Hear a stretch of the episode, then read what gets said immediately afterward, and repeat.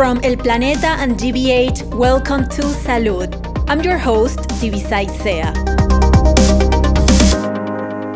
Salud es posible gracias al apoyo de la Boston Public Health Commission y el International Center for Journalists. La vida no es la que uno vivió, sino la que uno recuerda y cómo la recuerda para contarla.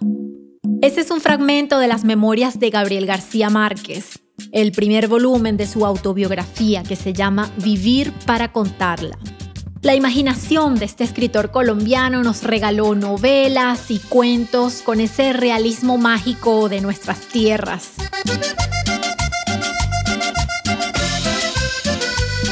Cien años de soledad fue su obra más famosa, que le valió el Premio Nobel de Literatura por allá en el año 82. Maestro.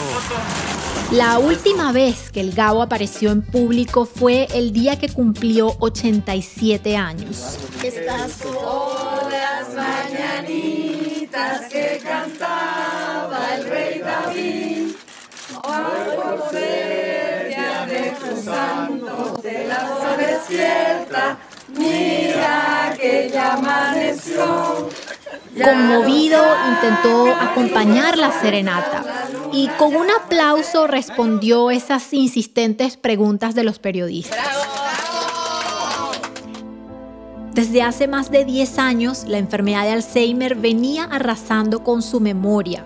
Con un poder casi premonitorio en su novela Cien años de soledad, los habitantes de Macondo sufren la peste del insomnio, que es una enfermedad que los deja sin recuerdos. Su hijo, Rodrigo García, nos contó cómo fue el desarrollo de la enfermedad de su papá. Más de una vez leía sus propios libros y cuando llegaba al final veía que había una foto suya y decía, ah, ¿será que es mi libro? Y volvía a empezar. Fue un proceso largo y doloroso también, que no solo afectó al escritor, sino también a sus familiares. En un momento, quizá en mil, no sé si tendría unos 76, 7, le dijo a, mi esposa, sé quién eres, pero no me acuerdo de tu nombre. Poco a poco al escritor se le escaparon las palabras y fue perdiendo su identidad. Dijo, tienen que ayudarme porque estoy perdiendo la memoria y mi memoria es mi materia prima y mi herramienta. O sea, como escritor la memoria es, de ahí sacas tus historias y usas la memoria para contar la historia. Historia, historia, historia. ¿Por qué muchos adultos mayores sufren de Alzheimer? ¿Se puede prevenir esta enfermedad? ¿Es posible frenar su avance? ¿A qué señales de alarma debemos prestar atención? En este episodio hacemos estas preguntas a neurólogos e investigadores expertos en la enfermedad de Alzheimer.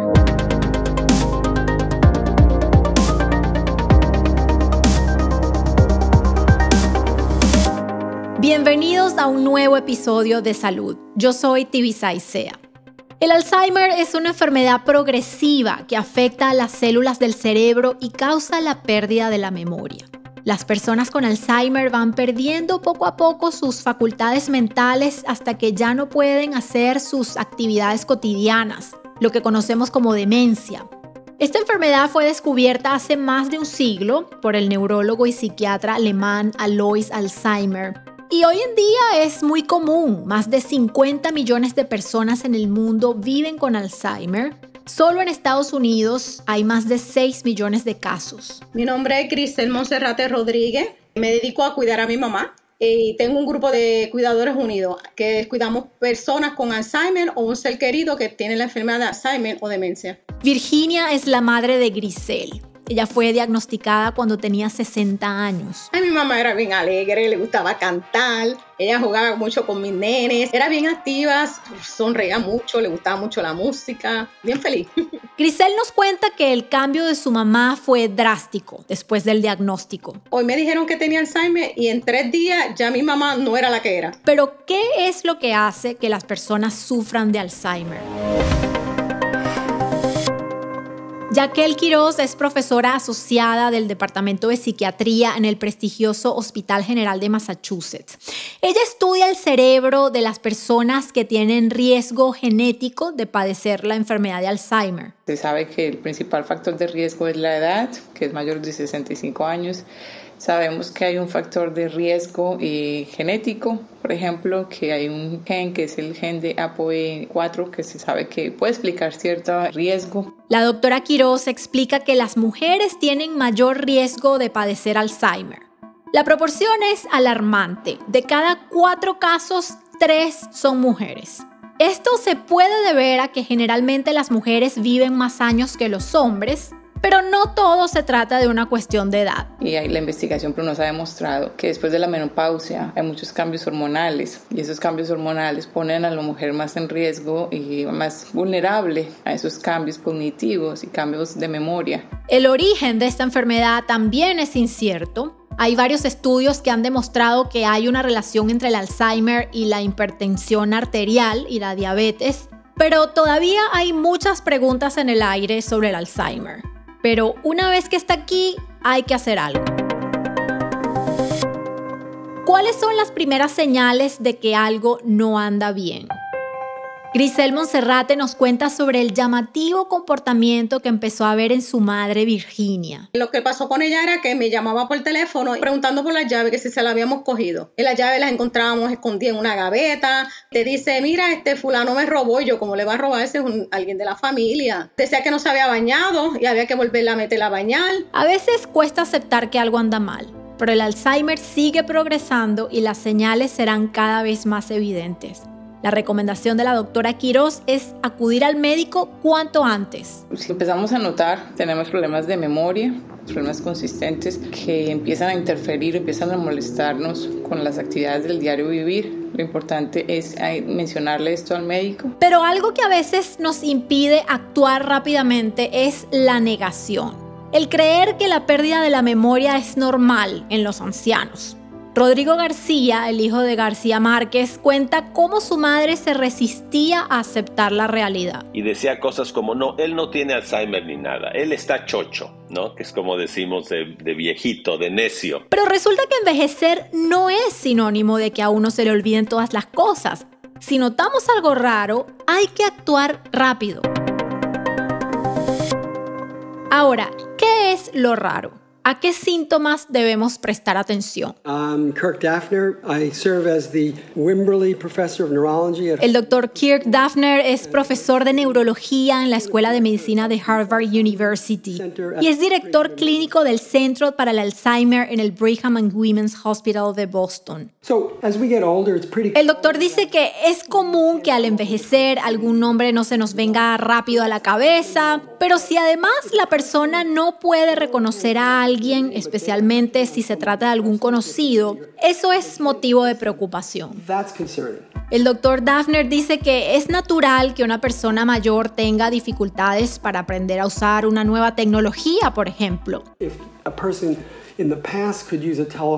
Pero si una persona podía usar un teléfono o un microondas o una lavadora y ya no puede, eso no es normal. Otro signo de alarma que menciona el profesor de Harvard es cuando la persona se desorienta en lugares que conoce desde hace mucho tiempo.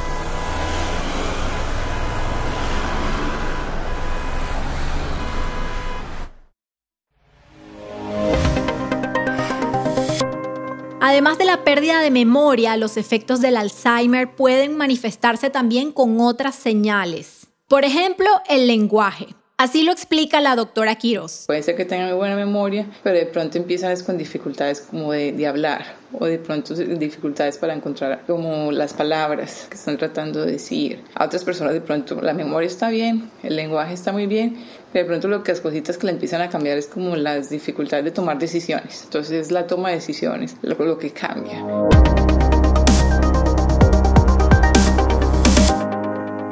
¿Has oído hablar que todavía puedes contraer COVID-19 aunque estés vacunado? Sí, es verdad. Pero también es verdad que las personas vacunadas tienen muchas menos probabilidades de terminar en el hospital. El COVID-19 es complicado. La Boston Public Health Commission quiere ayudarte a encontrar la verdad. Obtén más información sobre el COVID-19 y cómo vacunarte visitando boston.gov slash COVID Facts.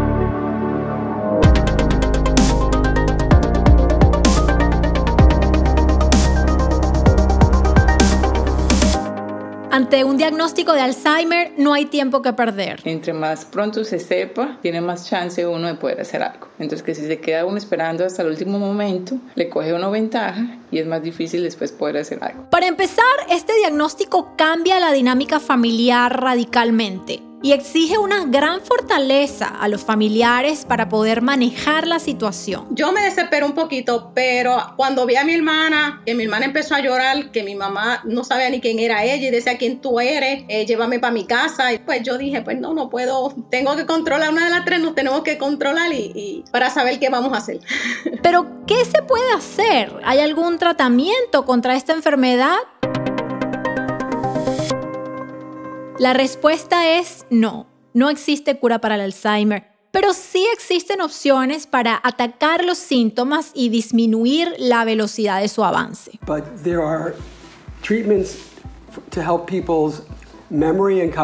El doctor Daphner, el profesor de Harvard, dice que hay tratamientos que pueden mejorar la calidad de vida de los pacientes.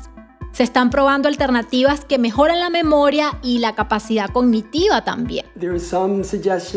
Hay evidencia de que la gente que toma estas medicinas puede mantener su independencia por más tiempo y retrasar la necesidad de internarse en una casa de cuidados, una decisión que suelen tomar los familiares cuando avanza esta enfermedad. También hay tratamientos para aliviar los síntomas psicológicos, o neuropsiquiátricos, como por ejemplo la depresión, la ansiedad. Estos medicamentos son fundamentales para una de las etapas más duras del Alzheimer. Es la etapa en la que el paciente se da cuenta de que está perdiendo la cabeza, algo que genera mucha angustia, confusión, miedo. Grisel Monserrate describe cómo fue esa etapa para Virginia, su mamá. Ella a veces, ella se frustraba mucho, se ponía nerviosa porque ella decía, ¿dónde están mis llaves? Y no las encontraba. Es muy difícil porque tú sabes, esa es tu mamá y que tu mamá te pregunte quién tú eres, yo no te conozco. O tu mamá te llama y te dice, mira, este fulano me robó, yo como le va a robar ese es alguien de la familia. Se pierden los nombres, las caras, las anécdotas y se va escapando la historia de tu vida. Pero esa es la época más dura para la persona y también para la familia, de ver a la, persona desesperada, un poco nerviosa, temerosa, de que se le está yendo la memoria por unos hoyos que tiene en la cabeza, y la familia que no solo no puede ayudar, sino que tiene que soportar la constante repetición de las cosas, la repetición de las preguntas. Rodrigo menciona algo clave, la familia porque el Alzheimer es una enfermedad que no solo la padece la persona, también la sufre quienes están a su alrededor, los cuidadores. Es muy duro ver a un ser querido sufrir, dice el doctor Daphner. La Asociación de Alzheimer calcula que los cuidadores invierten miles de millones de horas no pagadas en la atención de los pacientes. Necesitan el apoyo de los médicos y de la comunidad para mejorar la calidad de vida de los pacientes y de los cuidadores. El doctor Daphner asegura que muchos centros comunitarios de salud pueden aportar información y ayuda. Después de recibir ese diagnóstico de su mamá, Grisel Monserrate decidió irse de Puerto Rico a Estados Unidos con la esperanza de encontrar más recursos para mejorar su salud. Se establecieron en Massachusetts, donde hay una comunidad grande de puertorriqueños. Yo quería saber qué era lo Alzheimer, buscar un sitio donde yo poder hablar, donde poderme desahogar. Y allí encontró el apoyo que tanto necesitaba. Cogí un taller que se llama Cuidando con Respeto y entonces eso nos ayudó mucho a entender lo que era el Alzheimer y cuál es el comportamiento de las personas. Por el deterioro de Virginia, Grisel tuvo que dejar su trabajo y dedicarse a tiempo completo a atender a su mamá. De ahí fue que yo decidí hacerle el grupo Cuidadores Unidos. Cuidadores Unidos reúne a familiares y cuidadoras de personas con Alzheimer para darles apoyo moral, información sobre la enfermedad y opciones para cuidar su propia salud física y mental. Cogemos talleres del estrés para nosotros mismos, para cuidarnos como cuidadores y talleres cómo bregar con las personas para también darle calidad de vida y cuidarlos con un respeto. Han pasado 20 años desde el diagnóstico de Virginia, la mamá de Grisel, la enfermedad la ha hecho totalmente dependiente. Grisel nos dice que tiene que ayudarla a comer, a caminar, a asearse. Está dedicada completamente a ella. Yo me levanto en la mañana, pues este, yo la llevo pues a, cepillarse los dientitos, a cambiar el pamper, a bañarla. De ahí vamos y le doy el desayuno. Le, ella tiene un libro a pintar. Grisel se esmera en llenar los días de su mamá con arte, ejercicios, paseos por la naturaleza y mucha música.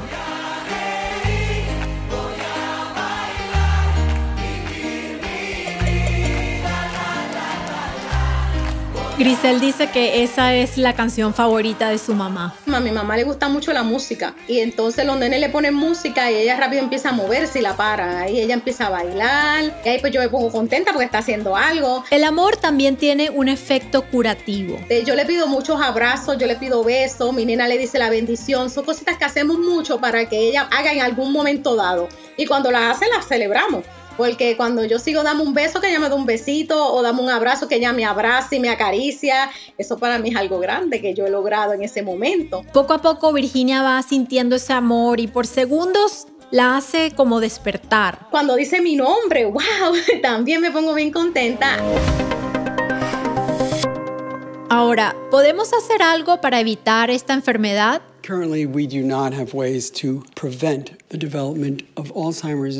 El doctor Daphner dice que hoy en día no hay una manera de prevenir el desarrollo de la enfermedad de Alzheimer pero sí podemos reducir algunos factores de riesgo.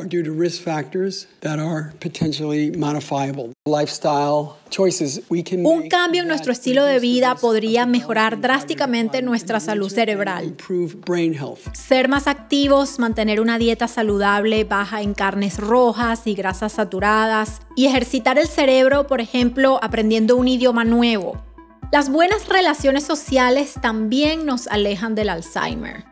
La neuróloga Yaquel Quiroz nos explica cómo el confinamiento durante la pandemia del COVID dejó en evidencia esos efectos de una vida sin conexiones cercanas con los demás. Eso también afecta, por ejemplo, el cerebro y, se dio, y muchas investigaciones mostraron que las personas que más aisladas estaban, eh, eso aumentó el riesgo, por ejemplo, en muchos de desarrollar enfermedad de Alzheimer. Las conversaciones, las visitas y el contacto con otras personas deben ser parte de nuestra rutina. Y parece que la calidad del sueño también es fundamental. Este es el doctor Daphner otra vez. Los problemas de sueño pueden deteriorar las capacidades cognitivas. Es importante mantener un descanso adecuado y dormir al menos 7 horas durante la noche. También hay que tratar los trastornos como la apnea de sueño que disminuyen nuestra capacidad para pensar claramente. Atender nuestra salud general también es fundamental sobre todo el desarrollo de enfermedades cardiovasculares, la diabetes. El doctor Daphner alerta sobre ese último punto específicamente a la comunidad latina. Los latinos tienen las mayores dificultades para acceder al sistema de salud y a la educación. Esa desigualdad puede explicar que las personas afroamericanas y latinas tienen más probabilidades de desarrollar Alzheimer.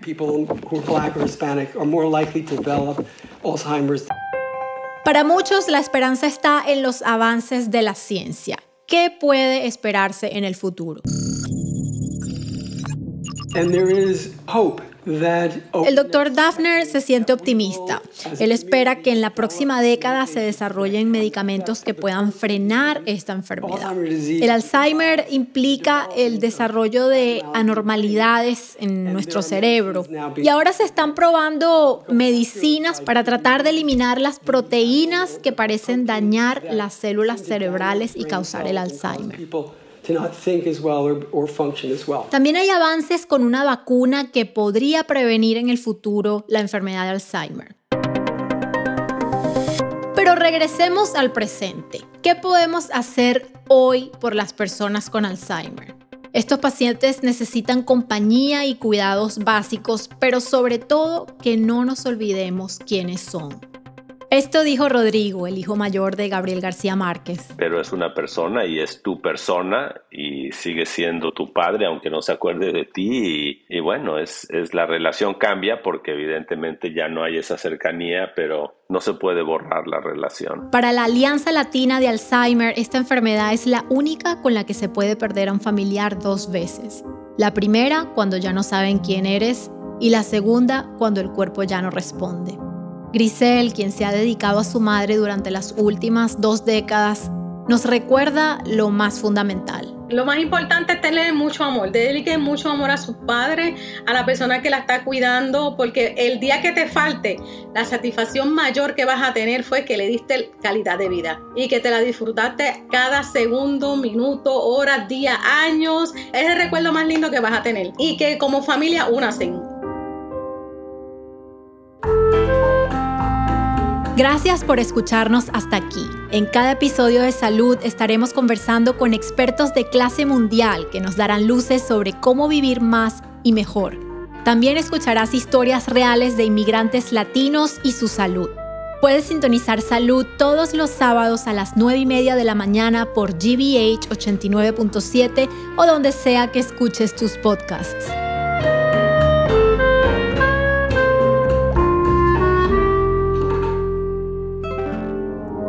Este proyecto es posible gracias al apoyo del International Center for Journalism y la Comisión de Salud Pública de Boston. Este episodio fue producido por Claudia Ginestra y escrito por Michelle Núñez y Carla Betancourt.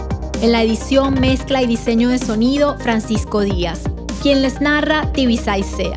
Salud es una producción de El Planeta Media con la asesoría de la Oficina de Diversidad y Asociación Comunitaria de Harvard Medical School. Salud is a collaboration of El Planeta and GBH. I am Sea. Hasta pronto.